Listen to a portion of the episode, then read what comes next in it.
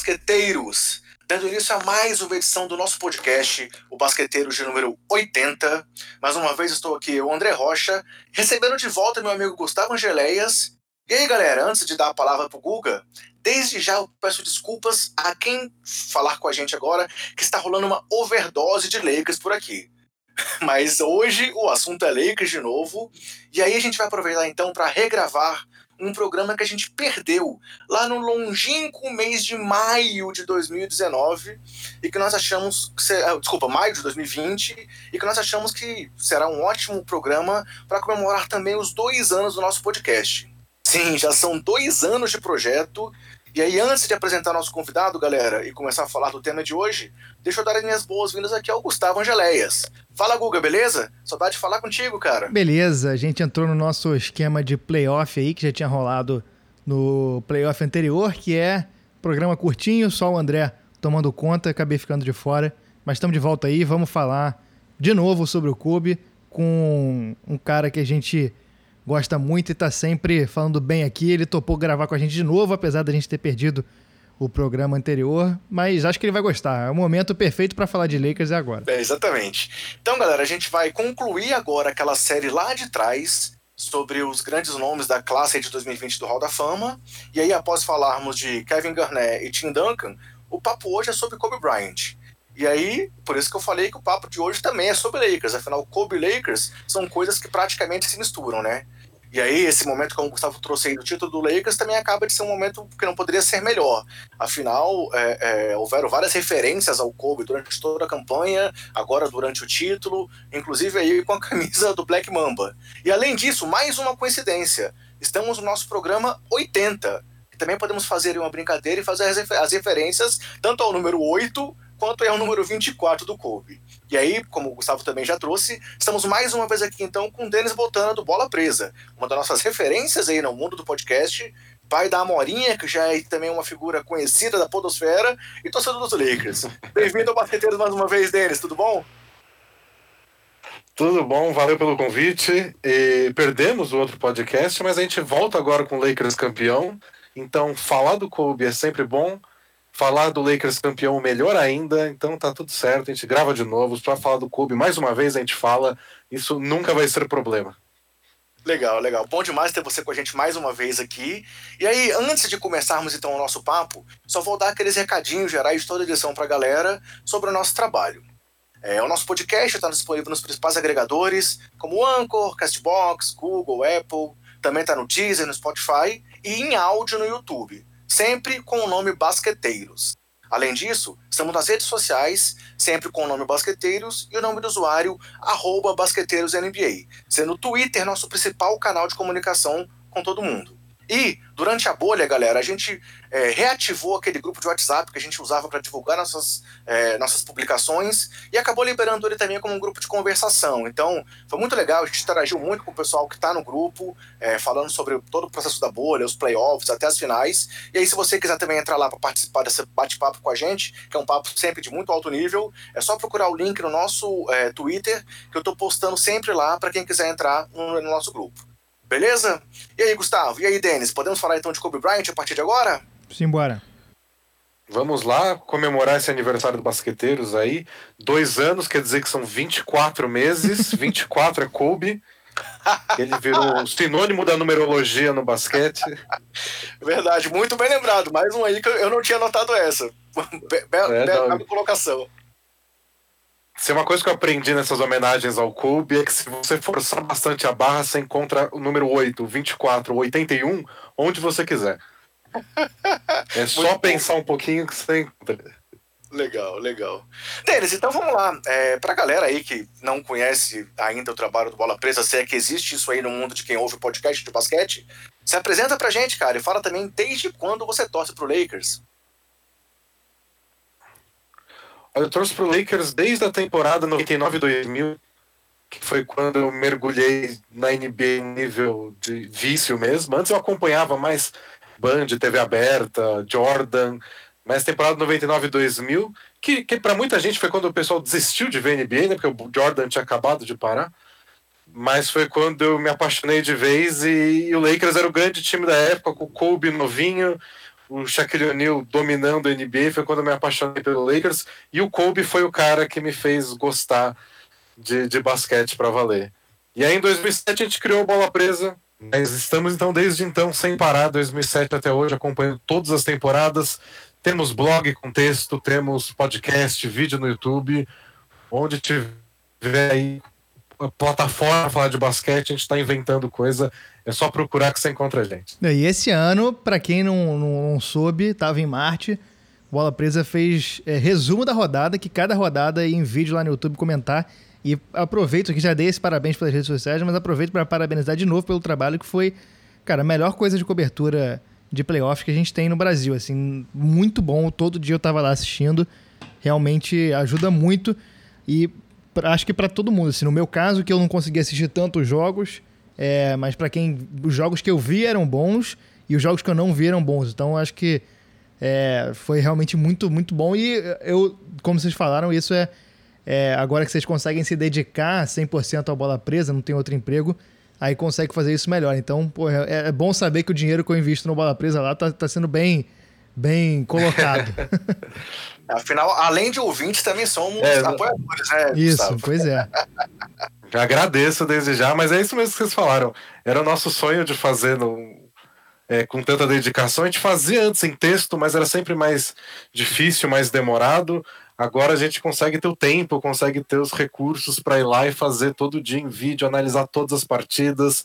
Porque as coisas que eu mais gosto de playoff é isso: é a mudança tática de um jogo para o outro porque um cara consegue jogar tão bem numa partida, não consegue repetir na outra, e isso no resumo, nesse dia a dia, a gente consegue ir explicando, mostrando, é divertidíssimo de fazer, embora cansativo, porque ah, imagina. É, playoff é bem intenso, é bem intenso, em jogo todo dia, ainda mais com o Lakers indo até a final, ainda tem o peso emocional de, de fazer tudo isso como torcedor. É, eu, eu, entendo perfeitamente, assim, eu também, é, antes da, o, o, podcast aqui surgiu quando eu estava escrevendo para o pessoal do Sobe a Bola, né, então os playoffs de 2018 eu cobri também escrevendo textos praticamente toda rodada, e aí do ano passado para cá a gente começou a fazer os podcasts também após a rodada, e pô, tá, o trabalho de vocês é um trabalho grande, vocês fizeram um trabalho de, de análise de jogadas, enquanto eu fazia um, remo, um resumozinho ali de 10 minutos, também trazendo algumas informações, mas mesmo 10 minutos, todos os dias, era muito punk de fazer. Imagina vocês aí fazendo um trabalho de vídeo, mas realmente ficou bom demais como o Guga trouxe. É... Então, ah, galera. Com a galera apoiando, fica mais fácil. Beleza, tamo junto. É, então, galera, começando a falar um pouco mais agora sobre o Kobe, que é o, o, o tema principal aqui do podcast, é, a gente vai falar muito hoje não sobre o mito Kobe Bryant, sim mais sobre o jogador. A gente vai trazer muitos dados da carreira dele realmente. Claro, que, que o resto permeia a conversa, mas a ideia é trazer um pouco de uma linha de tempo de como foi a, a trajetória do Kobe na NBA, assim como a gente fez com o Tim Duncan e assim como a gente fez com o Kevin Garnett. É, e aí, já começando a falar mais sobre o Kobe, é, Denis, é, a gente sabe que o, Los Angeles é a cidade das estrelas e o Lakers é a franquia das estrelas. E mais uma vez vimos isso com a montagem desse time de agora, com LeBron, Anthony Davis, mas isso sempre foi assim, também na época do Kobe, né? E aí eu sei que vocês não gostam muito de comparações, a gente conhece muito o trabalho de vocês, mas assim, não falando sobre, sobre ser o melhor, mas entre, é, devido à relevância, o impacto durante a sua carreira no Lakers, onde você colocaria o Kobe aí nesse panteão de grandes nomes do Lakers? Desde lá de Will Chamberlain, é, é, é, Karim, Magic e tal. Como você acha que o Kobe pode estar? Para você, talvez pela longevidade da carreira no Lakers, podemos dizer que o Kobe é o maior nome da história da franquia? Ah, eu acho que para a maioria das pessoas sempre foi o Magic Johnson.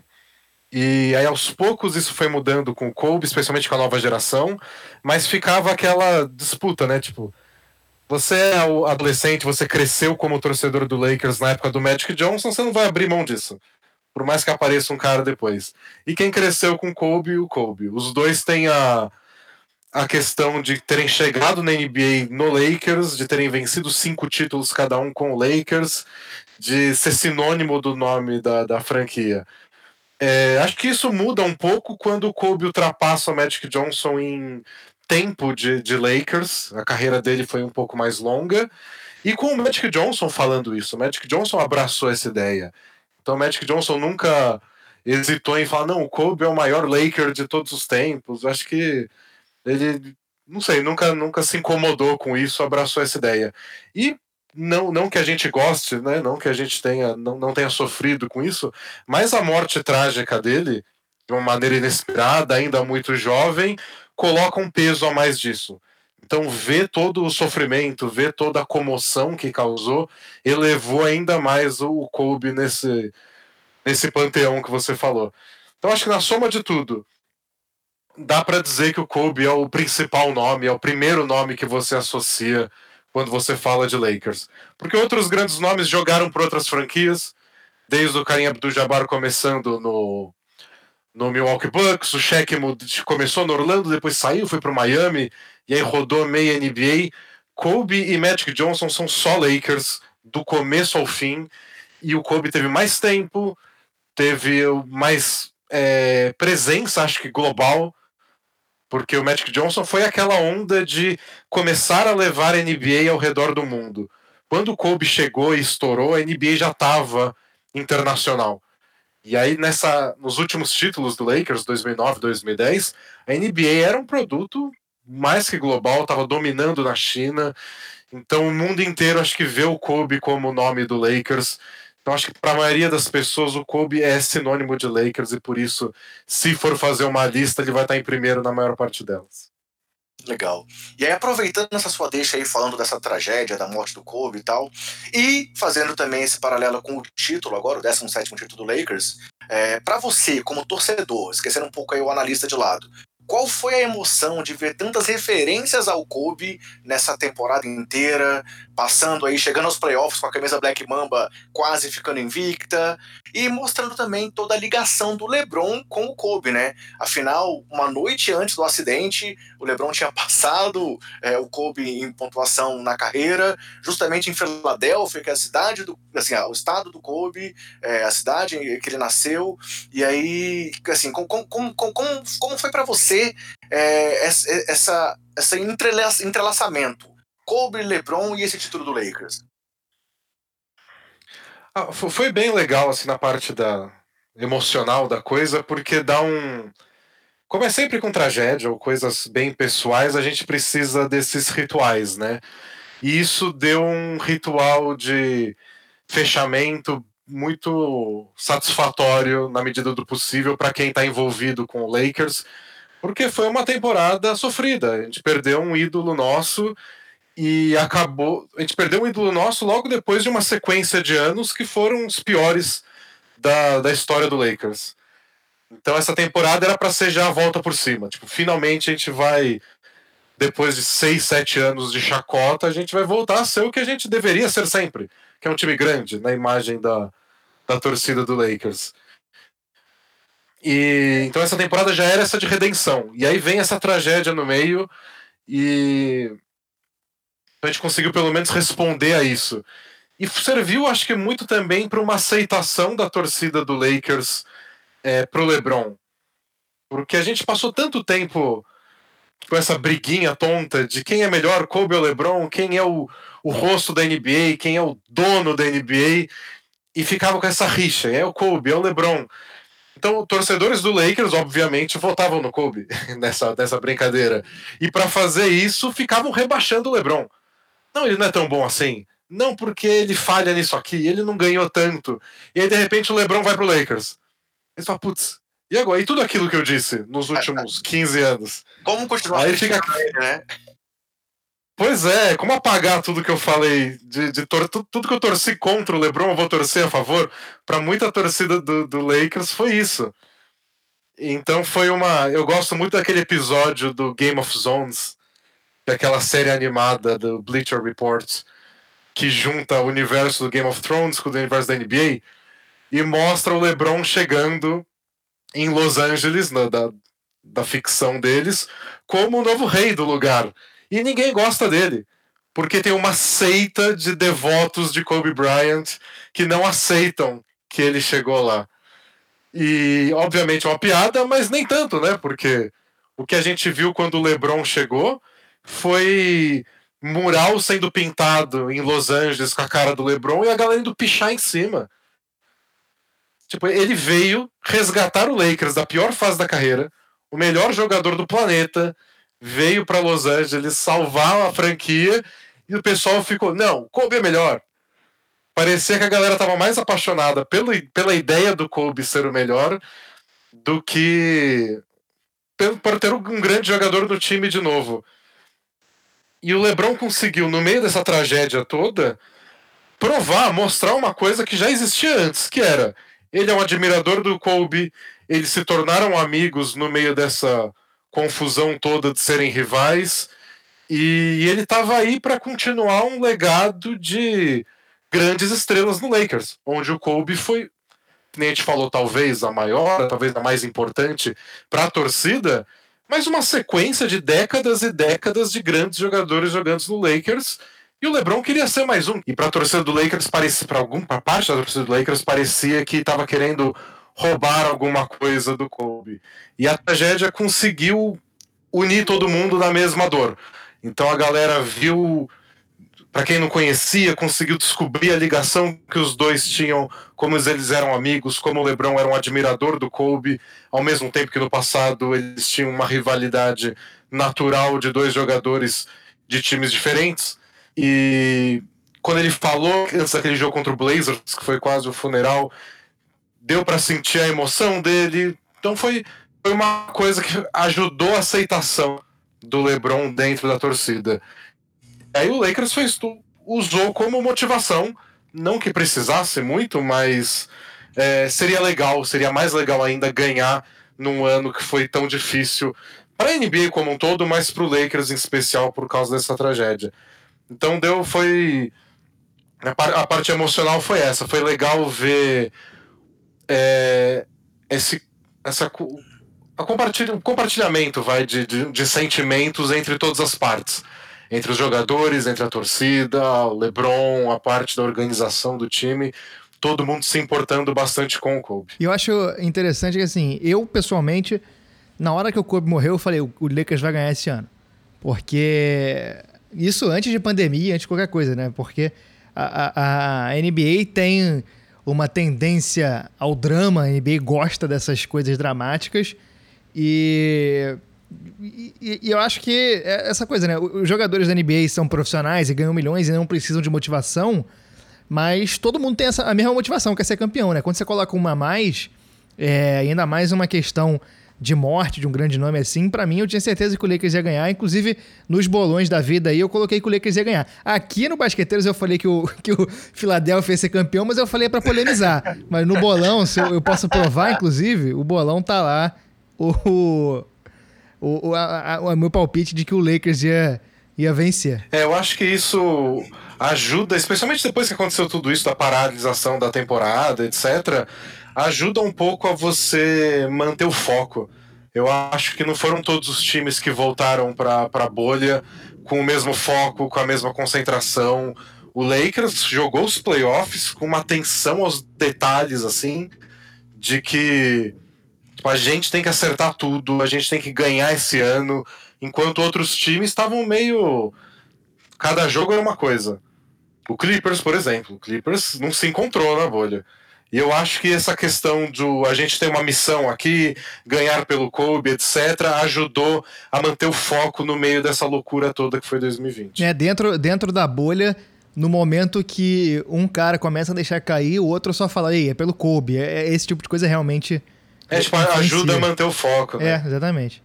A gente viu isso naquele arremesso do, do Anthony Davis, né? Que ele saiu gritando for Kobe. E realmente a gente, a gente vê que todos os jogadores estavam imbuídos nisso, né? Foi muito legal. Beleza. Então, galera, vamos agora começar então essa passagem aí pela carreira do nosso grande Kobe aí, do grande Black Mamba.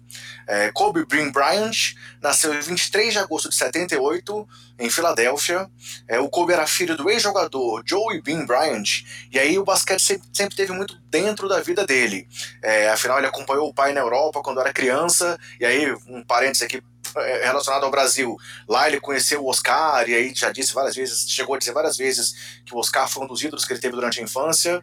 E aí, desde criança, ele impressionava os adultos ao pedir para treinar com eles e encarar os adultos ali de frente, assim, achando que ele, mesmo criança, é, podia vencer aqueles duelos ali, aqueles treinos contra os colegas de time do pai dele. E depois, crescendo, é, ele brilhou no colegial e aí foi um dos nomes que foi direto do colegial para a NBA, sem passar pelo basquete universitário. É, e já antes do draft, ele fez treinos com várias equipes, mas fez treinos com o Lakers. E aí, na noite do draft, o Lakers trocou o Vlad Divac para Charlotte para conseguir aí, em troca o jovem armador. E aí, Denis, uma pergunta para quem não sabe ainda. Óbvio que a gente sabe a resposta, mas fala para a galera quem foi o nome por trás dessa troca? Quem foi o cara que conseguiu levar Kobe Bryant para Los Angeles? É, um dos principais nomes aí foi o Jerry West que outro grande nome da história do Lakers, outra das grandes estrelas que jogou no Lakers, e que na época era o manager do, do time, e ele tinha o plano de levar o, o Shaquille O'Neal pro Lakers naquela off-season, e para isso precisava abrir espaço no teto salarial, e para isso era importante trocar o Vladi Divac, porque não só era um salário importante para liberar, como ele era o pivô, e não ia precisar mais de pivô se o Shaquille O'Neal chegasse. E ele conseguiu isso ao mesmo tempo que ele pegou o cara que ele mais queria no draft, que era o Kobe Bryant. Ele acompanhou os treinos, viu o Kobe jogando e falou pra galera, tipo, esse é o cara, a gente precisa dele.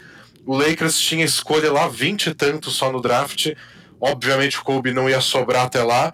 E eles tentaram desesperadamente trocar para uma escolha mais, mais alta.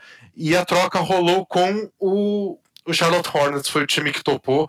O draft de 96 é muito famoso por ser um dos melhores da história. Então, vários times antes disso não queriam é, fazer a troca, mas também acabaram não pegando o Kobe. E muito porque naquela época, isso foi em 96, é, não era tão comum, estava começando a ficar mais comum você pegar jogadores direto do colegial. Tinha um medo muito grande, porque o cara não tinha jogado num nível muito alto, você não sabia exatamente o que você estava pegando, não sabia se ele estava pronto para contribuir na NBA, ou se ia ter que esperar talvez três, quatro anos, talvez todo o contrato dele de novato. Então, a história que contam do draft de 96 é que muitos times treinaram, levaram o Kobe para treinar, gostaram dele, viram muito potencial, mas na hora H falou: quer saber? Não. Isso foi o, o Sixers com a primeira escolha que eles pegaram o Iverson. Foi o Celtics, tem uma fotos famosas do Kobe com a camisa do Celtics treinando lá, mas eles decidiram pegar o Antoine Walker. E isso com vários jogadores, e nenhum dos jogadores que pegaram eram ruins. É que o Kobe acabou sendo tão grande que hoje parece burrada. Mas são jogadores que eram bons e eram mais certeza na época e foi passando. E o Kobe dizia que queria jogar só no Lakers também, tinha um lance desse, né? Então, depois que o Kobe treinou lá com, com, no Lakers e conversou com o Jerry West, ele falou que ele queria ir para lá. E aí a, a, o problema era o Nets, porque o Kobe tinha treinado, o Kobe fez três treinos no Nets, o que não é comum. Geralmente os jogadores fazem um, e se vai muito bem ou muito mal, e querem tirar uma dúvida, chamam para um segundo treino. O Kobe fez três treinos no ainda New Jersey Nets, e o Nets cravou, tipo, a gente vai draftar você chegou a conversar com o pai, com a mãe do Kobe, falou: não, a gente vai draftar seu filho, não sei o que, tava tudo certinho. O Nets tinha a oitava escolha. E de repente, depois de uns dias, depois que o Kobe treinou com o Lakers, é, o agente do Kobe foi lá e ligou e falou: então, não vai rolar. Ele não quer jogar aí. Se vocês draftarem ele, ele não vai para NBA. Ele vai jogar uma temporada na Itália. E aí depois o Kobe entrou em contato, falou, então eu não quero jogar aí, não vai dar certo. O Kobe chegou a dar uma desculpa de que ele não estava a relação dele com a família não estava muito boa, com a mãe e com o pai, e eles iam morar muito próximos, ele não queria, ele queria ir para Costa Oeste. E quem era o manager do o técnico, na verdade, do Nets era o John Calipari, que era tinha acabado de vir do basquete universitário para lá, e eles começaram a ficar meio assim, tipo, será que a gente deveria draftar ele mesmo assim, mesmo com ele não querendo ir. E começou a rolar pressão, pressão da, dos donos do Nets, que estavam com medo de ter um cara que não tinha passado pelo basquete universitário. E aí, quando chegou na hora do draft, no, no, na tensão do momento, eles falaram: beleza, não vamos arriscar. E pegaram o Kerry Kittles, que fez uma boa carreira pelo Nets até, mas não era All-Star nem nada. E isso acabou deixando o Kobe passar da oitava posição para a nona, décima, até a décima terceira, quando ele foi chamado pelo Hornets imediatamente trocado para o Lakers. Então o Nets ficou muito perto de draftar o Kobe. E aí, só, só aproveitando aqui que você comentou essa questão aí da oitava posição, na nona, é, é, o Dallas pegou o Samaki Walker, na décima o Pacers pegou o Eric Dampier, na décima primeira Todd Fuller foi pro Golden State, e na décima segunda o Cleveland, Cleveland pegou o Vitaly Potapenko. Pra só depois. Também foi bem ruim. é, só depois, na décima terceira posição, é, o Lakers conseguir pegar o Kobe, né? Então realmente foi uma escolha assim, não, não tão, tão alta no draft, mas foi totalmente acertada. E aí já o no seu... Diga. O Samaki Walker acabou sendo campeão da NBA no Lakers ao lado do Kobe, acho que em 2001 ou 2002. Um dos dois anos o Samaki Walker estava lá. Legal. E aí no primeiro ano, o Kobe, claro, era muito jovem, era muito cru, digamos assim. Ele era reserva do time, mas de novo, a garra que ele mostrava lá desde quando era criança estava presente e ele não aceitava a posição de reserva e queria roubar ali a vaga do titular, que era o Ed Jones. E aí ele foi campeão do torneio de enterrada já na, na sua estreia na NBA, esteve apenas no segundo time de calouros por essa limitação de minutos que ele tinha, é, que era só de 15 minutos por jogo. E aí nos playoffs teve uma partida contra o Jazz, onde o Kobe meteu ali quatro airballs, é, mostrando que ele realmente não tinha medo de tentar, não tinha medo de arriscar, e o Shaq depois veio elogiar é, essa, esse desempenho. É, para no segunda temporada do tornar ali o mais jovem titular de uma partida de All-Star Game, e em 98 e 99 é, assumir realmente ali a, a, essa, esse papel de astro do time, ele ao lado do Shaq. Vieram ali comparações com Magic, com Jordan, pelo estilo de jogo dele, mas o Lakers acabou sendo varrido nos playoffs pelo San Antonio. De qualquer forma, Denis, assim, esses três primeiros anos dá para dizer que foi um, amadurecimento dele para partir dali ele se confirmar como um, em outro patamar dentro da franquia, né? É, e nessa, nesses primeiros anos o Jerry West foi importante de novo, porque depois dessa primeira temporada que ele teve só 15 minutos por jogo, acho que ele teve média de 7 pontos por partida nesses 15 minutos, é, o Jerry West percebeu que não ia dar certo. Não estava fazendo bem para o Kobe desenvolvendo no ritmo que ele poderia e que ele precisava de mais espaço, mas que enquanto o técnico tivesse o Eddie Jones lá, que também já tinha sido All-Star, era um jogador muito regular, que fazia um pouco de tudo eles iam acabar brigando por minutos e que não era o momento disso. Era a hora de deixar o Kobe em quadra para deslanchar. E aí o Jerry West trocou o Eddie Jones para dar espaço para o Kobe jogar mais minutos. Se deixasse na mão do técnico, não ia rolar de verdade. Então o Jerry West percebeu o talento do Kobe antes do draft, se apaixonou por ele naquele momento, fez de tudo, todo o esquema para amedrontar, amedrontar o Nets e draftar ele, e depois que draftou, ainda fez de novo para abrir espaço para ele jogar. Então, trocando o principal concorrente dele, um jogador mais experiente, falou: não, ele precisa estar tá em quadra. Só estando em quadra que ele vai é, mostrar todo o potencial dele. E foi isso. Assim que ele virou titular, já as médias de ponto é, arrebentado de, de uma hora para outra ele começou a, a, jogar mais, ganhou mais confiança. Quer dizer, não sei se confiança é a palavra certa, porque o problema era até excesso de confiança, né? Mas ele conseguiu transformar essa confiança em resultado. Isso foi bem importante. Esse jogo que você falou do Jazz é bem isso de ele queria os grandes momentos, né? Ele queria os grandes arremessos e não estava pronto. Ele deu quatro airballs seguidos, né? deu nem aro. Num momento onde o Lakers precisava ganhar para não ser eliminado. E aí você aplaude a coragem ou você condena o fato de que, bom, outros caras podiam arremessar também, né, Kobe? Você tem que lidar com as duas coisas e o Lakers fez bem isso você falou dos elogios, do cheque dando uma força. Fez bem esse trabalho do sempre estar tá motivando. Do tipo, vai lá, a gente confia em você, arremessa mesmo, a gente vê você treinando. Então, esses três anos, ele não foi um desses jogadores que chegou já Luka Doncic. Ele precisou desses anos para amadurecer, mas deu certo. Foi deu certinho porque depois disso, no tricampeonato do Lakers, ele foi essencial.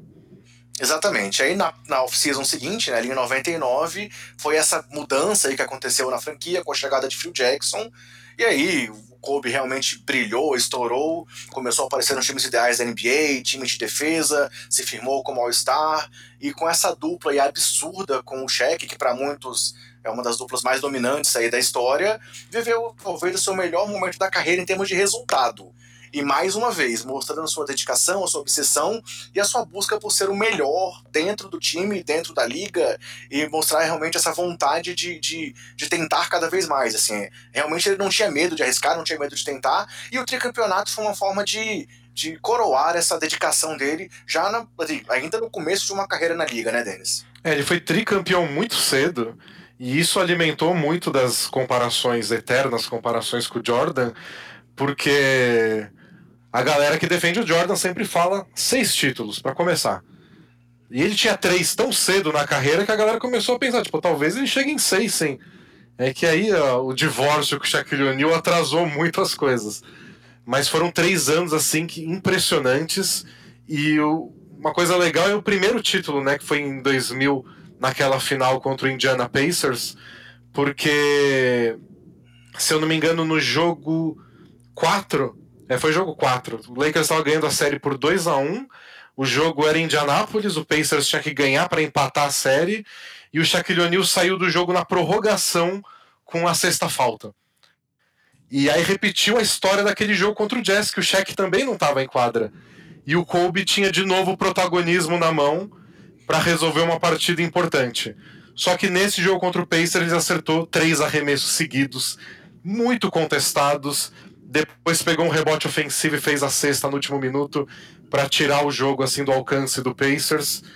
Tudo isso defendendo muito bem do outro lado da quadra, que ele era um excelente defensor quando era bem jovem. E foi o momento dele. Então o Shaq era o grande nome, ele foi MVP da temporada 99-2000. Mas nesse jogo que tipo, se perde, a série está empatada, se ganha, o Lakers abre 3 a 1 e tá um passo do título o Kobe foi obrigado a ter esse protagonismo solitário, que nem ele teve anos anteriores, mas dessa vez ele respondeu com a vitória. Importante, fora de casa, e acho que foi esse momento da virada. No ano seguinte, aí o Lakers estava imparável. O Lakers de 2000, 2001, nossa senhora, pega qualquer recorde que você quer de playoff, está lá. Ou o Lakers de 2001, Shaq de 2001, Kobe de 2001, os dois com média de 30 pontos nos playoffs. Essa foi uma insanidade o que Kobe e Shaq estavam jogando. Esse foi o ano do 16-1, né? Foi. Eles perderam um jogo só, 15-1, né? Porque a primeira rodada era. É, verdade. Melhor de 5. Eles perderam um jogo só, que foi na prorrogação, o jogo 1 da final contra os Sixers. De resto, foi só a lavada, não foi nem jogo apertado. Era o Lakers passando o caminhão e esse foi o ano que não tinha. Se olhava para Shaq e para o Kobe e falava, talvez sejam realmente os dois melhores da temporada no mesmo time. Um em cada posição ainda, para ficar mais difícil de marcar. Um no garrafão, um no perímetro. Aquele foi o auge da dupla mesmo. E ainda os dois não estavam tão. com tantas rusgas entre eles, né? Vamos dizer assim. Os dois estavam bem engajados no negócio só de. Vamos ganhar, depois a gente decide quem é macho alfa, quem é líder, quem é o franchise player ou qualquer nome aí. Nesse, nessa temporada eram os dois só querendo dominar a NBA e foi esmagador. Acho que foi um dos grandes momentos do Kobe na NBA foi essa temporada 2000-2001. E depois 2001-2002 eles repetiram o título, o tricampeonato, com mais sofrimento, quase foram eliminados pelo é, Sacramento Kings mas ainda os dois jogaram num grande nível e conseguiram esse tricampeonato. E na sequência, aproveitando esse gancho que você acabou de já passar aí, começou realmente esse conflito de egos a ficar mais evidente, transparente e vindo a público entre o Kobe e o Shaq. E foram ainda mais duas temporadas que eles estiveram juntos, né? Sendo que em 2002, 2003 ele teve uma sequência ali impressionante de nove jogos consecutivos com 40 ou mais pontos, e aí ficou em terceiro na corrida pelo prêmio de MVP. Mas em 2003, 2004 teve toda aquela confusão ali antes da temporada, é, acusação de estupro, que talvez seja a grande mancha da história, na história do, da carreira do Kobe, quer dizer, na história da vida pessoal do Kobe, né? Até para todos os fãs do Lakers, essa é uma situação que às vezes traz um sentimento aí dúbio com relação ao Kobe em alguns momentos. E aí, voltando ao jogo, chegaram até as finais, perderam lá pro Detroit Pistons por 4 a 1 é, e é engraçado que aquele time também tinha o Cal Malone e o Gary Payton, que eles montaram mudando errado. E aí, na off-season, o cheque foi trocado para Miami por Lamar Odom, Kyle Butler e Brian Grant. Enquanto o Kobe renovou por mais sete anos com a franquia, mostrando que ele tinha vencido ali a queda de braço com o cheque, né? É, esse foi o momento mais tenso, assim, na, na, na temporada anterior, na 2002-2003, que eles foram eliminados lá pelo Spurs o time já parecia envelhecido, parecia desgastado. A gente viu agora com o Golden State Warriors há alguns anos como ir para a final todo ano, tá com os holofotes em cima, pesa em todo mundo, emocional, físico, a relação entre os jogadores.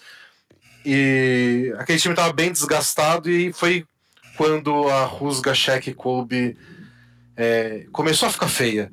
O que todo mundo comenta é que o Kobe viciado em trabalho do jeito que ele era, estava bem incomodado com o Shaquille O'Neal encarando a temporada do mesmo jeito. Então o Shaquille O'Neal nas férias tirava férias mesmo, de viajar, passear, comer o que quisesse, chegar para pré-temporada 10 quilos a mais e falar, nos playoffs eu vou estar pronto. Não se preocupa que nos playoffs eu vou estar pronto. E o Kobe é o viciado em trabalho, né? O Kobe é o cara que queria estar tá sempre em forma, que queria ganhar tudo.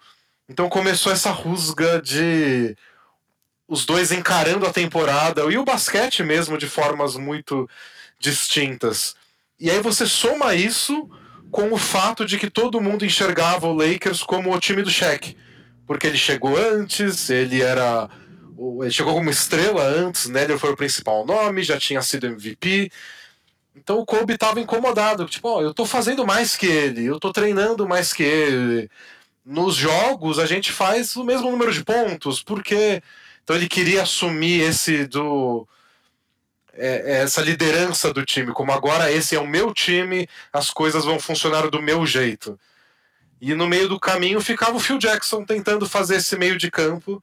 E aí na temporada 2003-2004 a coisa perdeu o controle o Phil Jackson no livro dele lá do naquele 11 Anéis ou no The Last Season, que é só sobre essa temporada 2003-2004, ele explica muito como foi quase impossível lidar com os dois, que eles queriam brigar na quadra, eles queriam brigar nos treinos e que teve momentos que eles tiveram que separar.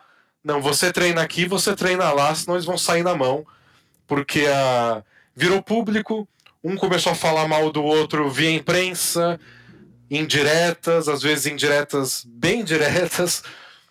E aí ficou um clima meio insustentável. Tudo isso com o cheque pedindo uma renovação de contrato e o Kobe prestes a virar free agent. E aí, no fim das contas, o Lakers olhou e falou: se a gente perder o Kobe, vai ser em troca de nada, porque ele está acabando o contrato. Ele é mais novo, o cheque talvez já comece o fim da carreira dele. O que de fato é verdade, embora ele teve mais umas duas, três temporadas bem fortes, até que foi campeão no Miami. Então a escolha foi por ficar com o, o Kobe, trocar o cheque, conseguir alguma coisa do Miami nesse negócio, e empurrar o cheque lá para a Conferência Leste, né, para pelo menos não precisar encarar ele muitas vezes toda a temporada. Mas foi uma derrota para o Lakers de qualquer forma, porque era uma dupla que parecia nos seus melhores dias indefensável. E o Lakers tinha chance de conquistar mais títulos, pelo menos brigar por títulos mais umas, algumas temporadas. E a incapacidade do Kobe e do Shaq de se acertarem custou muito para todo mundo. Foi um, um momento mais baixo assim da carreira do Kobe, porque somou tudo, né? Somou a parte da vida pessoal dele, da, da acusação de estupro, que no fim das contas ele não foi condenado porque ele chegou num acordo com a vítima antes do fim do julgamento, porém ele admitiu que realmente rolou. Aí foi aquele, aquela zona cinzenta do dele ter dito que para mim foi consensual, mas hoje ouvindo o lado dela eu entendo porque ela não viu dessa forma.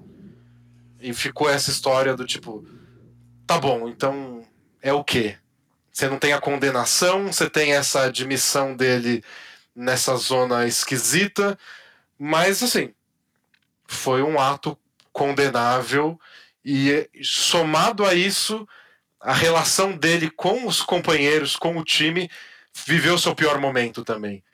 Então ele parecia um cara mimado, convencido, fominha, que até fora de quadra, nesse caso do, do, da acusação, é, ele achava que ele podia ter tudo a hora que ele quisesse.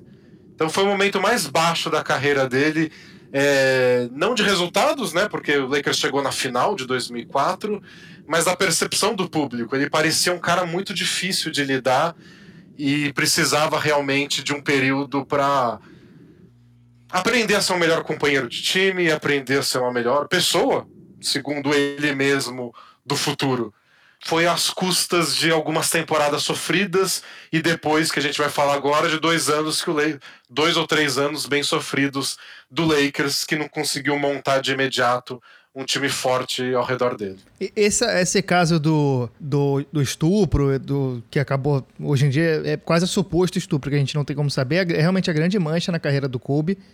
E é algo que, da forma como aconteceu, pra gente hoje em dia, é, 16 anos depois e com o Kobe tendo morrido, é aquele tipo de coisa que é muito difícil a gente tirar qualquer conclusão. E acho que o nosso papel ele é de falar que isso existiu e contar a forma como existiu. Exatamente como o Denis falou, é o resumo que existiu. Eu acho que cada um pode tirar a própria conclusão do, do que acha, do que não acha, mas a gente não consegue dizer exatamente o que, que aconteceu e tirar conclusões pessoais. E acho que é, um, é o único ponto da carreira do Kobe que é meio que irrecuperável. Ele acabou que depois ele ajudou muito o basquete feminino. É, quando logo depois que ele morreu, é, houve gente que estava falando sobre como parecia que ele tinha apoiado a carreira da Giana, que acabou morrendo com ele também, é, e a, WNBA e o time feminino como uma forma de, de compensar isso. Mas é o tipo de coisa que não recupera, né? As, as quatro airballs ele recuperou, os anos ruins ele recuperou, as brigas ele recuperou, mas isso é uma mancha que a gente acaba tendo que lembrar e, e lembrar dessa forma como sendo algo que a gente não consegue cravar, é, fica nessa área cinza exatamente como o Denis falou. É, não tem jeito, né? A, vida das pessoas é assim, é com altos e baixos, é com erros e acertos. O erro dele foi um caso mais grave, um caso de crime mesmo, então não dá para ignorar o que aconteceu, mas o que acontece com o Kobe é o que acontece com a vida de qualquer pessoa que você se aprofunda na análise, né? Porque alguns personagens sabe, do esporte, da NBA, a gente vê como um pouco mais. Às vezes o personagem não é tão importante, é um jogador que ficou. não teve tanto destaque. Você pode lembrar ele por uma coisa. Ah, esse cara era o cara sério, esse era o cara palhaço, esse era o cara que arremessava, sei lá. O Kobe foi tão grande que a gente sabe muito dele, a gente se aprofunda nele. Ele é um personagem complexo e que ficou nos holofotes da NBA por 20 anos desde quando ele foi draftado como um pirralho de 17 a 18 anos, até agora que ele era um pai de família com já mais velho. E no caminho disso tudo, as pessoas mudam, elas fazem cagadas. E no caso do Kobe foi uma cagada grande que influenciou muito a vida da vítima, que a gente não sabe por onde anda, obviamente ela nunca quis aparecer e ficar contando a história dela. Não dá para ignorar, você só leva em consideração quando você tiver falando do, do personagem, da pessoa. É, o crime exatamente a gente não sabe, porque o julgamento parou no meio, como eu expliquei agora há pouco. E, de alguma forma, muita gente via o envolvimento dele com o esporte feminino como ele tentando limpar a imagem dele, como se fosse uma coisa de mentira. Isso eu acho que já é forçar a barra demais. Parece ser uma coisa, parecia ser uma coisa mais de, de interesse dele o interesse que pode ter surgido de culpa, de arrependimento ou não, a gente não sabe, mas ele foi lá e fez. Teve quatro filhas mulheres e teve que aprender a lidar com isso, e no fim das contas estava tentando ajudar a causa. A origem de tudo isso pode ter sido trágica?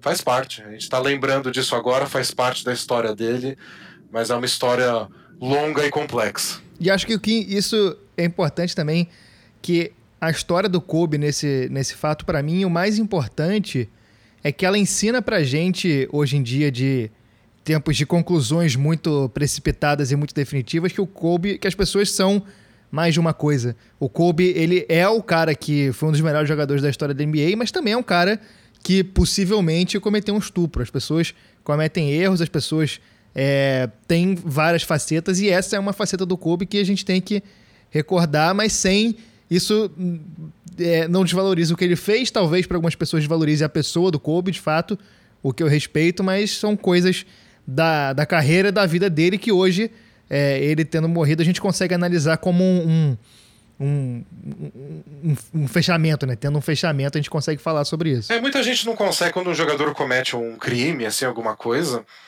é, mais grave, muita gente não consegue mais ver ele como ídolo, sabe? admira o jogo, mas não consegue passar disso. E é compreensível, né? Não tem muito o que fazer. Sim, pois é. Sim, sim. Perfeitos comentários de vocês. Mas voltando um pouco então para dentro da quadra, é, como o Denis também já, já comentou, vem um momento ali um pouco turbulento em termos de resultado, tanto para o Kobe quanto para o Lakers, mas que talvez tenha sido um grande momento de brilho individual para ele.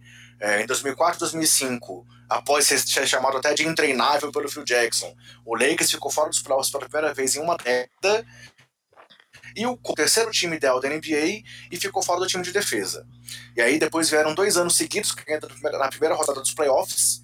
É, e aí já, já em, contra, em contraponto, individualmente, em dezembro de 2005, ele fez um jogo de 62 pontos em apenas 3 quartos, e aí em janeiro de 2006, teve aquele seu histórico jogo de 81 pontos, é, que já foi tão comentado tantas vezes, e aí é mais um número aí marcante na carreira dele, como o Denis também já disse, sendo que naquele mês é, de janeiro, ele teve média de 43,4 pontos por jogo, uma maior média de pontos no mês de um jogador da NBA desde o Chamberlain.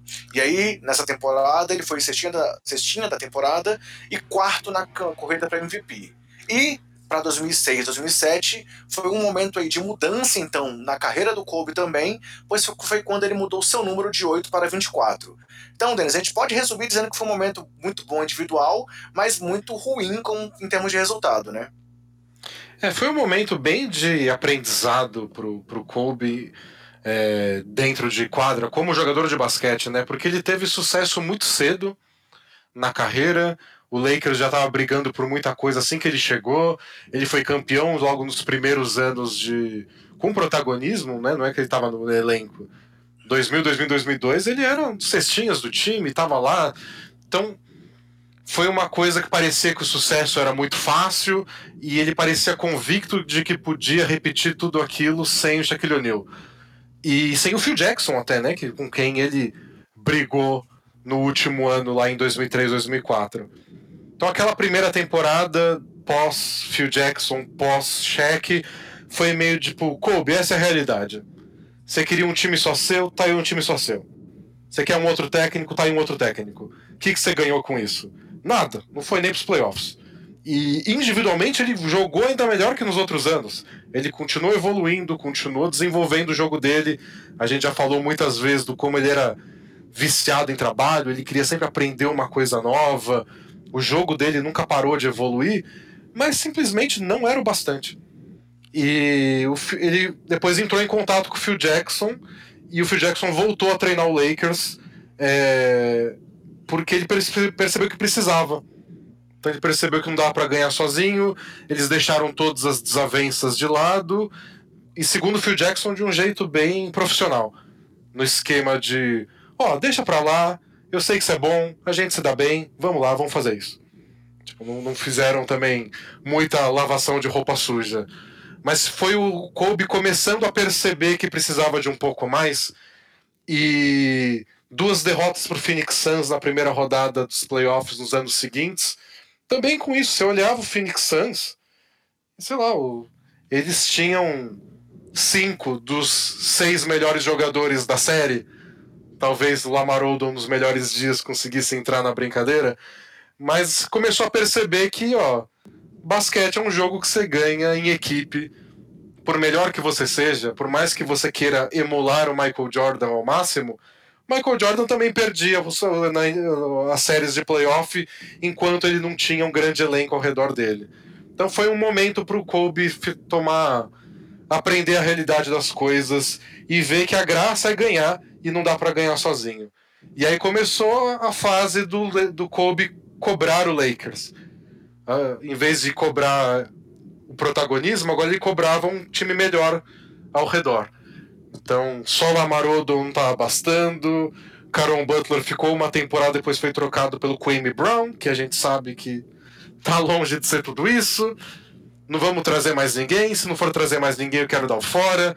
Então começou uma outra fase do Kobe se preocupando, não só nos recordes, mas a, ter um time bom.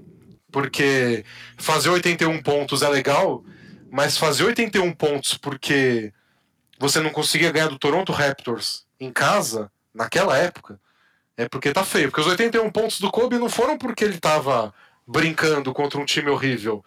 O Lakers precisou de 81 pontos, senão não ia ganhar aquele dia, não. Era um time bem fraco que dependia do Kobe para tudo, dependia das atuações mágicas dele e tinha esses momentos mágicos de glória individual, mas em geral era bem frustrante. Bem, e aí na sequência, é, teve ali um momento conturbado antes do Lakers voltar aí ao topo da NBA, né, Denis? Pois na temporada, antes da temporada 2007-2008, o Kobe quase foi trocado, né, cara? É, ele, ele começou a dar a entender pro Lakers de que se não fossem mudar muita coisa, ele queria ser trocado e ele até deu o Chicago Bulls como o destino que ele gostaria de ir. O Bulls estava começando a montar um bom time lá com o Luol Deng como principal nome o... a questão é que o Lakers não queria fazer a troca, né? Então o Lakers ficou enrolando o máximo que pudesse até a situação se tornar é, inviável. O que o Lakers tentou fazer foi uma troca para melhorar o time. Então essas, essa conversa com o Bulls ficou mais no desejo do Bulls e na pressão do Kobe, mas foi uma coisa real, foi uma pressão que o Clay, que o Kobe botou no time do tipo, ó, eu até quero ficar, mas não desse jeito. Então, ou façam alguma coisa ou eu vou embora. E aí ele ficou, foi MVP da NBA em 2008, mas perdeu ali as finais para o time do Boston Celtics. Para na sequência, em 2008 e 2009, é, ficar em segundo no prêmio de MVP, ser MVP do All-Star Game pela terceira vez, ao lado do Shaq, né, foi aquele ano que eles dividiram o prêmio de MVP, e foi campeão em MVP das finais. E em 2009 e 2010, se tornou o maior cestinha da franquia do Lakers e foi novamente campeão em MVP das finais, num duelo exatamente contra o Boston Celtics. Então, podemos dizer que foi assim, o, segundo auge ali do Kobe, e dessa vez sem aquela sombra do Shaq que tanto o incomodava, né, cara? É, esse aí foi, acho que imagino que pro Kobe, pessoalmente, deve ter sido o auge dele, porque o, o momento da virada foi esse desejo do time ser melhor, de ter um elenco melhor, e na temporada 2007-2008, o Lakers até começou jogando bem. O Andrew Bynum, que era o pivô do time que eles tinham draftado em 2006, estava é, começando a deslanchar, ainda bem novinho. O time já melhorou muito com isso. E aí, no meio da temporada, eles conseguiram a troca pelo Paul Gasol. Quando o Paul Gasol chegou, no primeiro dia, o Lakers já era um timaço. Ah, todo mundo que estava envolvido, o Phil Jackson, todo mundo fala que nunca viu alguém aprender o sistema dos triângulos, que era o esquema tático que o Phil Jackson usava, tão rápido. E a gente viu no documentário no The Last Dance que teve um período de adaptação, jogadores que não gostavam, parece uma coisa meio confusa. O Gasol chegou, primeiro dia, primeiro jogo, entendi, saquei o que vocês precisam de mim, e o time inteiro começou a jogar melhor. Só que o Kobe tinha um protagonismo ainda muito claro, não só no, no comando do time, nas ações, na pontuação. Então, para ele, foi o ideal, porque era um time muito forte, jogando muito bem, um parceiro confiável, regular, muito bom, que era o Gasol, mas não tinha como não olhar para esse time e não falar é o time do Kobe. Então foi a, o que ele queria, né? Que era brigar por títulos, mas ter esse negócio de é o meu time que funciona do meu jeito, sob a minha liderança. E aí tem essa parte da liderança, né? Que ele aprendeu nesses anos todos de como comandar um time. O Phil Jackson elogiou muito essa parte do Kobe, de como ele aprendeu a diferença do primeiro tricampeonato dele para esses dois títulos em 2009 e 2010. De como agora ele era um cara que agregava mais. De até por estar lá mais tempo, ser mais velho do que boa parte do elenco, ele se sentia na obrigação de juntar todo mundo, de dar bronca, de dar ajuda, de organizar, sei lá, um jantar durante uma viagem para jogar do outro lado do país é, era o Kobe percebendo mais sua função de líder. Enquanto naquele primeiro tricampeonato o Kobe estava interessado em ganhar, em jogar, em fazer o dele, mas ele percebeu e aprendeu isso ao longo da carreira de que não, agora tem que ser diferente. Agora não tem um monte de veterano, agora não tem o cheque. Você queria que o time fosse seu, agora é. Isso vem com responsabilidades. Então Kobe conseguiu tudo o que ele queria o protagonismo, a responsabilidade, é, a glória individual junto da glória coletiva. E no meio do caminho ele conseguiu título em cima do Boston Celtics, que para torcida do Lakers é a maior glória, bicampeonato, conseguiu um título a mais que o Shaq, que foi a primeira coisa que ele disse em 2010. Tipo, Kobe, você tem cinco anéis de campeão agora, o que, que você acha? Eu tenho uma mais que o cheque. o meu é maior que o seu, né? É. e conseguiu ainda isso num ambiente que foi legal até para quem estava acompanhando na época, de que os dois se meio que se perdoaram, né? Quando eles foram MVPs do All-Star Game de 2009 juntos, os dois interagiram, né? O Shaq estava de volta para a Conferência Oeste no Phoenix Suns. Então eles jogaram juntos no time do Oeste e jogaram juntos de verdade, fazendo jogadas entre eles, interagindo entre eles e meio que selando a paz. Uhum. Tipo, ah, gente, já, já faz um tempão, você tá no seu time, eu tô no meu. Então foi legal para a torcida do Lakers e para a torcida em geral da NBA ver que aquela que foi a grande parceria de metade da década, depois virou a grande rivalidade da outra metade, com os dois se enfrentando toda a rodada de Natal. Era um clima muito tenso. E agora, tipo, ah, beleza, agora a gente é amigo de novo, tá tudo certo. Então o Kobe teve essa redenção com o cheque, teve a redenção em quadra, teve as glórias individuais, o primeiro troféu de MVP dele, ganhou títulos, MVP das finais, ganhou do Boston Celtics num jogo 7 de final. Não dá para pedir mais que isso. É, e a, após o quinto título, ele passou a ter uma nova obsessão ali na carreira, né? Que foi buscar o sexto anel para igualar o seu ídolo Michael Jordan. E aí vieram três temporadas onde, onde ele buscou isso, é, sendo que em 2010 e 2011 ele foi MVP do All-Star Game pela quarta vez, igualando ali um recorde de Bob Petit, mas acabou sendo varrido pelo Dallas nos playoffs. Em 2011 e 2012, perdeu pro Oklahoma City nos playoffs e em 2012 2013 teve aquele time montado ali com Dwight Howard e Steve Nash, que foi um time que acabou não dando muito certo numa nova tentativa do Lakers aí de reforçar o elenco, mas em abril de 2013 ele rompeu o tendão de Aquiles na sua pior lesão aí na carreira e o Lakers mais uma vez foi varrido pelo San Antonio na primeira rodada. E aí acabou então nesse momento esse sonho dele de chegar ao sexto anel, né, Denis? É, esses, esses últimos três anos eram as, as últimas chances dele, assim. Depois da lesão tendão de Aquiles, nunca mais foi o mesmo. Até jogou bem em alguns momentos para um cara com essa lesão na idade dele, mas começou a virar mais um jogador de momentos do que de regularidade. Então foi, foi bem difícil o fim de carreira após lesão, a gente vai falar disso daqui a pouco. Mas esses três anos é quando ele ainda estava jogando muito bem com um time bom. Mas o primeiro ano, quando eles estavam defendendo o título, o Lakers fez uma boa temporada regular mas nos playoffs, nossa, é, era um time que foi bom, mas com defeitos. Mas até aí o time bicampeão também tinha problemas, não era. Não era esses campeões a lá Golden State Warriors que ganha a gente fala, não sei o que dava pra fazer.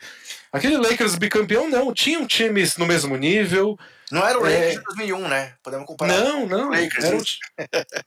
era um time muito forte, que tinha mando de quadra no Oeste, etc mas você via que tinha falhas, que tinham adversários mais difíceis, que poderia muito bem perder para o Boston, podia perder para Orlando, podia perder para o Cavs, que acabou nunca chegando numa final, mas era um dos favoritos naquela época. O Nuggets que deu trabalho, os Phoenix Suns que deu trabalho.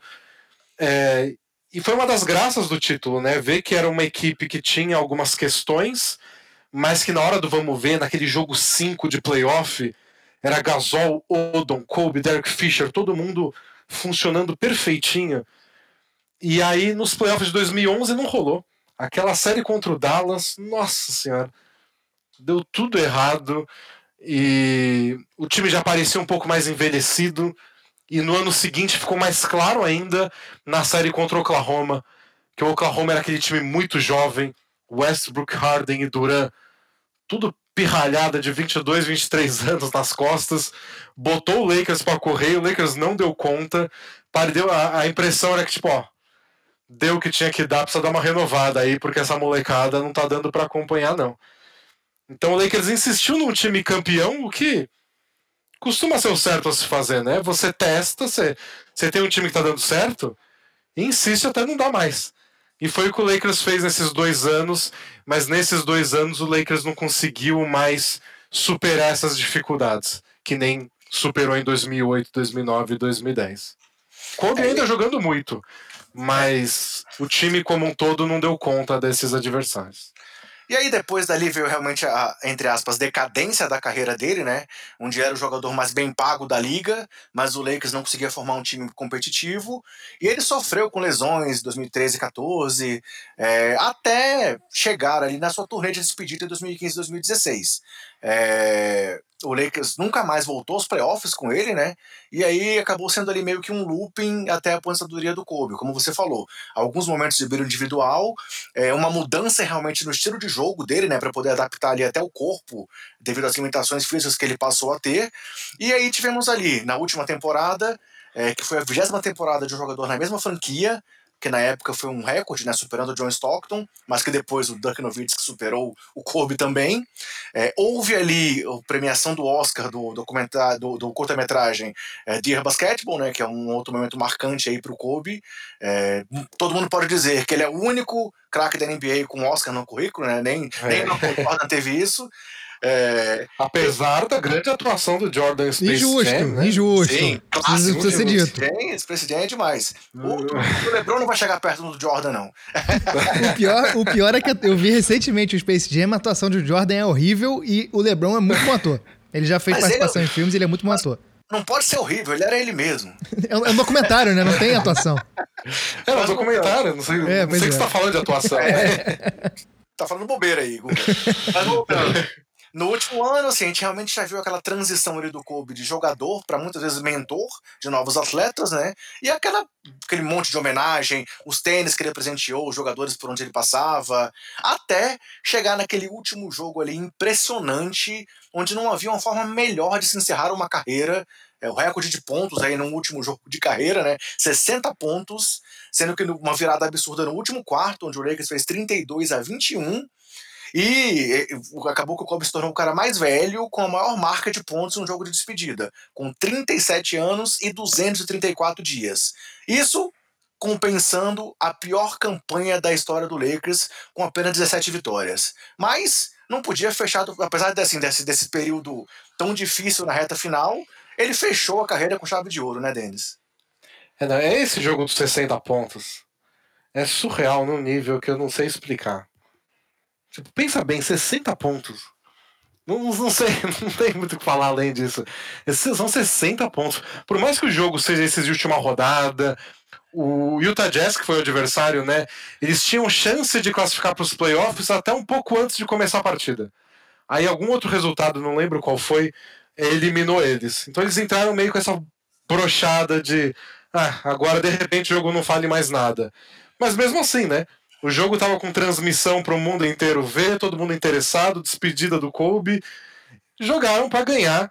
E aí o Kobe arremessou tudo que viu pela frente. Do tipo, eu vou cair atirando, tô nem aí. E, e é difícil. Por mais que um cara arremesse 50 bolas num jogo, não só cansa, como fazer os 60 pontos, mesmo arremessando tudo, é muito difícil. E ele fez isso. Ele começou o jogo, né? Bem, aí teve uma fase que não, não caiu mais nada, e no quarto período ele acertou tudo de novo e fez o arremesso da vitória no minuto final, que foi um êxtase louco, que se você perguntar para torcedores do Lakers, tipo, o que, que você lembra daquela temporada que foi a pior da franquia, a galera vai falar, foi o máximo. Aquele jogo foi valeu tudo. Porque era o que restava pra gente, era fazer a turnê de despedida, porque o time era uma porcaria. É, essa última fase do, do Kobe foi. Teve, foi a parte da, dele contra o corpo dele. Eu acho que se for separar a carreira do, do Kobe por etapas, ele começou com o Kobe versus a NBA. Ele queria mostrar que ele fazia parte daquilo e foi ganhando espaço, ganhando espaço até virar um tricampeão. Depois teve o Kobe versus Shaq, que foi ele querendo mostrar para o Shaq que ele poderia ser alguma coisa.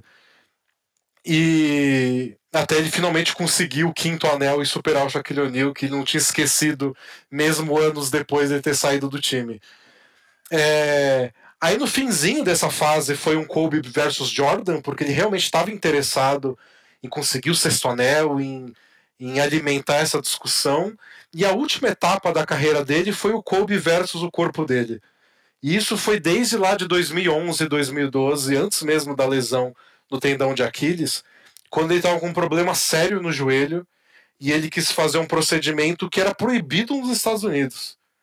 Que você retirava o sangue, fazia alguma coisa com ele, que eu certamente não entendo o que é, e injetava de volta. E ele foi fazer na Alemanha isso aí, porque na Alemanha era liberado, e voltou voando, dando enterradas que ele não dava há três, quatro temporadas.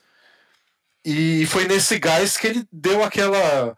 Na temporada de Steve Nash, Dwight Howard, etc. Que o Lakers estava indo muito mal na temporada. E ele falou: gente, a gente vai para os playoffs, eu garanto. E depois da parada do All-Star Break, o Lakers teve a melhor campanha. Só que às custas do Kobe jogando 45 minutos por jogo e arremessando tudo, e ele botou o time nas costas. E são algumas das atuações mais impressionantes da carreira dele. Só que no fim dessa sequência toda, tendão de Aquiles. Porque o corpo dele não estava preparado para ele, no fim da temporada, jogar mais de 40 minutos por jogo, querendo ser o cestinha, criador de jogadas, fazendo tudo. Aí o corpo dele finalmente cedeu e aí não teve tratamento é, experimental que desse conta. E aí depois que ele voltou, ele chegou a ter lesão no ombro, aí depois dor no joelho de novo, o tendão de Aquiles que nunca recupera de verdade. Então, de 2013 até 2016 foi só o Kobe brigando contra o próprio corpo. Ele venceu a primeira etapa contra o joelho, mas depois o tendão de Aquiles não deu mais. Mas a gente via alguns bons jogos. E aí, como ele é um cara hollywoodiano, que fez questão de começar a carreira dele e fazer inteira no Lakers, claro que o grande momento seria o último jogo, com todo mundo assistindo, passando na TV, cheque todo na mundo, da quadra. cheque na beira da quadra, 300 celebridades espalhadas pelo Staples Center. É claro. a audiência com o jogo do recorde do Warriors, né? Foi é, é, recorde, eu ia falar isso. Como torcedor do Lakers, eu falei, óbvio que eu vou ver o Kobe. Mas eu fiquei lá com o dedo coçando no, no League Pass, né? E aí, assim que eu vi que o Warriors tinha metido umas oito bolas de três no primeiro quarto, falei, tá bom, esse recorde já era, eu vou assistir o Kobe. Que aquele Warriors também, né? Brincadeira. Mas roubou o holofote. O assunto do dia não foi os 73 vitórias do Warriors, foram os 60 pontos do Kobe. E esse é um talento que o Kobe sempre teve, de chamar os holofotes para ele. E combina com o que o Lakers espera de si mesmo, com o que a torcida do Lakers espera do Lakers. Eu acho até muito engraçado que a, o Clippers, desde que o Steve Ballmer assumiu como dono da franquia, eles querem apelar para uma parte da população de Los Angeles que não se identifica com esse glamour do Lakers. Então eles estão tentando se vender como o time do trabalhador. Então a gente é para a parte que vai lá e rala todo dia e que não é Hollywood super, super estrelas. E o que a galera que mora em Los Angeles, que vive lá e que conhece mais a cultura da, da cidade, fala: o Steve Ballmer não podia estar tá mais errado. Porque a galera pode ser caixa do supermercado. A graça que eles. Né? a graça que eles veem em Los Angeles é o glamour, é Hollywood, é ter as estrelas por lá. Então eles vão torcer pro Lakers. Não é o contrário. Eles não querem um time que nem eles tentaram vender na época pré-Kawhi Paul George, o time que todo mundo rala e se joga no chão e briga. Que nada, a gente quer o LeBron, quer o Kobe, quer o Shaq, quer quem que é, quer os maiores nomes do mundo. E o Kobe abraçou isso certinho, é exatamente o que o Kobe queria. Ele queria ser o centro das atenções e achou um lugar que dava isso para ele. E foi essa relação que eles tiveram até o fim, culminando nesse jogo de 60 pontos. Que a gente já ignora o fato de que o Lakers foi incapaz de montar um time decente nessas últimas três temporadas dele. Eu queria trazer aqui o box score dessa partida do Lakers, que a gente tem o Kobe com 60 pontos. Além dele, o, o Lakers jogou com DeAngelo Russell Julius Randle e Roy Hibbert. Nenhum deles passou de 9 pontos. Próximo do Kobe, com mais, com mais pontos na, na equipe além do, do Kobe, a gente tem o Jordan Clarkson com 12. E Boa. entraram nessa partida ao longo Larry Nance, Marcelinho Huertas, tinha Brasil, era o Brasil na Libertadores aí, o Marcelinho. Tari... Raulzinho do outro lado. É, Raulzinho do outro lado. E também o Tariq Black o Ryan Kelly. E o Ryan Kelly, exatamente. Além deles, no Lakers tinha o Brandon Bass, Robert Sacre, Lou Williams e o Meta World Peace. Esse era o elenco do Lakers. E foi esse o elenco terrível que o Lakers chegou nessa, nessa, nesse último jogo. Mas o Kobe levou na marra 60 pontos. É realmente. Tu, não, não tem o que acrescentar além do que o Dennis falou. É realmente isso. É impressionante. Uma das. É tal, não acho que a gente vai ver uma aposentadoria tão significativa e tão impressionante quanto essa do Kobe. E tem uma das cenas favoritas minhas do Kobe, que é ele no fim do jogo exausto, mas com dificuldade de buscar ar sentado no banco de reservas. Tem, tem, tem uma foto de outro jogo mais cedo na mesma temporada que ele parece, sei lá, um Transformer de tanta coisa que ele né? tem é. É, de gelo em volta dele, parece um ciborgue e o corpo dele não aguentava mais. E nesse jogo ele não aguentava mais mesmo e tem várias cenas dele só buscando força onde não tinha para um jogo que só valia essa despedida, assim. Era só ele querendo sair, não, não ir embora com, sei lá, 12 pontos igual o Jordan Clarkson. Falou, não, é minha despedida, preciso fazer alguma coisa. Não vou precisar mais correr nunca mais depois disso. Já era meu corpo para atleta. Então vou deixar tudo na quadra. E é uma coisa que ele sempre vendeu, né? De entrega completa. E foi o melhor exemplo que podia dar. Eu sei que depois ele fez um monte de vídeo motivacional, palestra, que eu acho chatíssimo. É a parte, a parte que eu menos gosto da carreira do Kobe, a, a parte Kobe palestrante. Mas funciona muito com atletas, os atletas adoram o discurso dele. Ele, a gente descobriu isso até com a morte dele, o tanto de gente que se viu motivada pelas coisas que ele falava. O Novak Djokovic veio falar, é, atletas de tudo que é esporte vieram falar de quando conversaram com o Kobe e ajudou muito a carreira dele. Mas como torcedor, para mim não precisava falar nada. É só a cena dele exausto, fazendo questão de ir para quadra e dando um jeito de fazer o que tinha que fazer. Então, para fechar aí depois dessa análise perfeita sobre a despedida do Kobe, vou trazer aqui só algumas marcas e curiosidades de números da carreira dele. Ele ficou, então, foi cinco vezes campeão da NBA, duas vezes MVP das finais, uma vez MVP da NBA, 18 vezes All-Star, é, quatro vezes MVP do All-Star Game, o que é um recorde aí na história da liga, 15 vezes All-NBA, 12 vezes no, nos times de defesa, é, duas vezes cestinha da temporada, é o quarto maior cestinha da história da temporada regular e dos playoffs, é, o sexto em minutos jogados na temporada e quarto nos playoffs. O jogador com mais vezes no primeiro time de defesa, é, com nove seleções, ao lado de Jordan, Payton e Garnett. O único jogador com três playoffs seguidos, marcando pelo menos 600 pontos entre 2008 e 2010. Líder dos Lakers na história em pontos, jogos, minutos, roubos de bola e arremessos. O único jogador com duas camisas aposentadas pela mesma franquia e tem três medalhas de ouro com a seleção americana. Uma Copa América e duas Olimpíadas, sendo que ele nunca perdeu uma partida pela seleção com um recorde de 26-0 além de ser o cara com mais pontos somados em rodadas de Natal na história da NBA, o que também corrobora aí para isso que o Denis falou de tanto ele querer holofotes, né? Foram 16 jogos de Natal com 395 pontos marcados. E olhando agora um pouco para o lado financeiro, ele acumulou 328 milhões de dólares é, em ganhos totais pelo Lakers, sendo seis anos o cara mais bem pago da NBA. E somente o Kevin Garnett em Minnesota ganhou mais é, dinheiro de uma franquia na história, com 341 milhões. E aí, duas curiosidades: é, ele só não enfrentou nos playoffs dos, dos times da Conferência Oeste o Golden State, o Clippers e o Memphis e aí vale lembrar também aqui as frases de jogadores sobre essa comparação, não sobre talento, mas sobre a proximidade de jogo de Kobe e Jordan, com o Magic Johnson, um grande ídolo da franquia, como o Dennis falou lá atrás, e que quis colocar o Kobe nesse patamar até acima dele, dizendo que ele é o que foi visto mais perto do Michael Jordan, enquanto vários jogadores, como Dirk Nowitzki, Derrick Rose, Paul George, Dwayne Wade, disseram que ele era o Jordan daquela geração. A gente vê aí o LeBron sendo citado pela molecada hoje como grande, grande referência. O Kobe foi essa referência para a geração anterior. E aí, Denis, antes de ir para o encerramento aqui, só aquela pergunta chata para você. Você, mais uma vez, não gosta de comparação, mas vamos lá.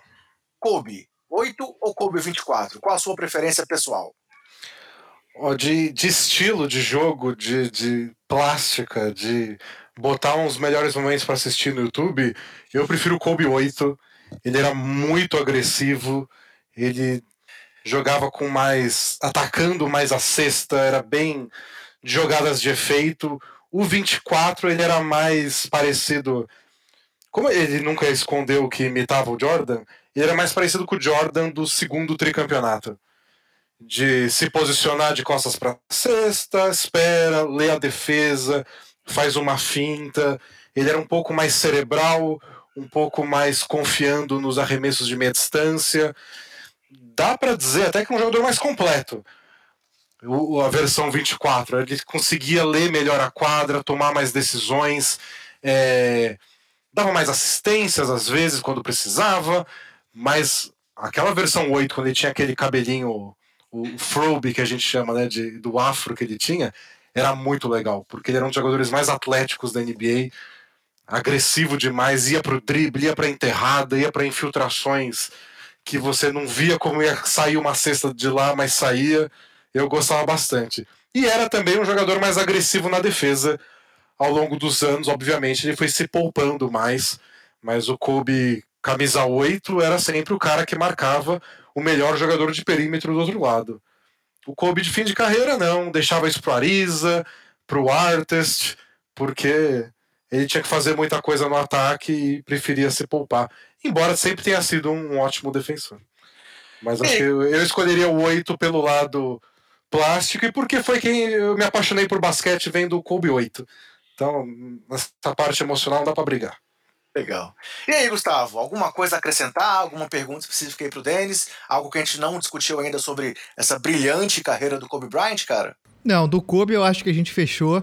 Eu acho engraçado que pensando aqui no, no, outro programa que a gente fez que se perdeu aí nos bytes da internet. é, cara, eu tenho certeza que ficou muito diferente, né? O Kobe é um personagem extremamente complexo e uma carreira extremamente complexa. Então a gente consegue fazer dois programas de mais de uma hora, as mesmas três pessoas falando basicamente as mesmas coisas que a gente tem as mesmas informações hoje em dia. É, e mesmo assim fazer algo muito diferente. É, é um cara realmente muito complexo e muito importante, né? Um cara muito grande. Só agradeço ao Denis aí a, part... a, a disponibilidade de gravar dois programas com a gente. Papo bom demais. Fica aí agradecimento. É, porra, felicidade gigante gravar um programa com o Denis. O Denis é referência total, ele sabe disso. E é isso, o programa ficou porra, incrível, muito bom. É, Valeu. Faço, faço as palavras do Google minhas, Denis. Obrigado aí por gravar duas vezes com a gente. a gente sabe que o tempo é escasso, a gente sabe como é que uh, a Morinha também precisa muito da sua atenção. Acabamos aqui agora há pouco de ter um corte no podcast que não está na edição, porque meu filho também veio falar comigo aqui, pandemia também, tem dessas coisas. Então, assim, brigadão mais uma vez, cara, e é muito bom poder bater esse papo contigo, assim, com tanto conhecimento, com tanta informação e compartilhar esse momento contigo é muito importante pra gente nesse aniversário do Basqueteiros. Feliz aniversário Basqueteiros, muito legal participar de dois podcasts, embora oficialmente um. Mas não tem problema nenhum, agradeço demais o apoio de vocês. Pode chamar para outros assuntos também, que é sempre legal participar. E vocês têm toda a razão, Kobe é uma carreira muito longa, influenciou muita gente, foi personagem principal de muitas temporadas da NBA. Dá para pegar vários pequenos características do Kobe ao longo da, da carreira e transformar num podcast inteiro, porque é um assunto infinito. Legal, legal. Então, galera, era isso que a gente tinha para hoje, para comemorar aqui esses dois anos do Basqueteiros. E aí eu quero aproveitar também, então, esse momento para agradecer aí a todo mundo que já participou aqui com a gente. E aí eu vou pedir aqui a, a tomar a liberdade de não citar ninguém, é, porque como a gente teve muita gente com a gente, ainda bem, tivemos muita gente importante aí da podosfera basqueteira ou do mundo basqueteiro brasileiro aí participando aqui.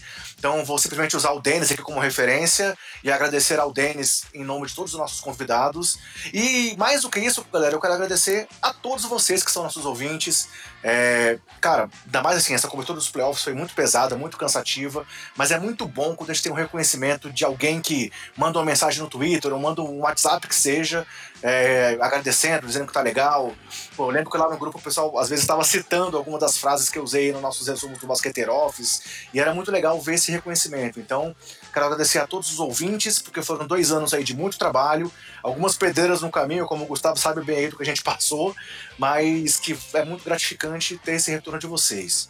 Então, Continue nos acompanhando, pois a gente vai sempre continuar aqui buscando fazer o melhor trabalho possível para vocês, com a maior qualidade que a gente conseguir. E se você gosta do nosso trabalho, pedimos que vocês também possam nos dar aí de presente a divulgação para seus amigos que curtem de basquete, para as pessoas que podem aí também passar a conhecer o trabalho aqui do Basqueteiros. Não é isso mesmo, Gustavo? Exatamente. Manda para todo mundo, ajuda a espalhar a palavra. Beleza. Então, valeu, galera. Abração aí, Gustavo. Abração e mais uma vez obrigado, Denis. E meu grande abraço a todos os basqueteiros. E aí, lembrando uma coisa, galera, a pandemia não acabou. Então se cuidem, cuidem dos seus, cuidem do próximo e até mais. Valeu. Tchau, tchau.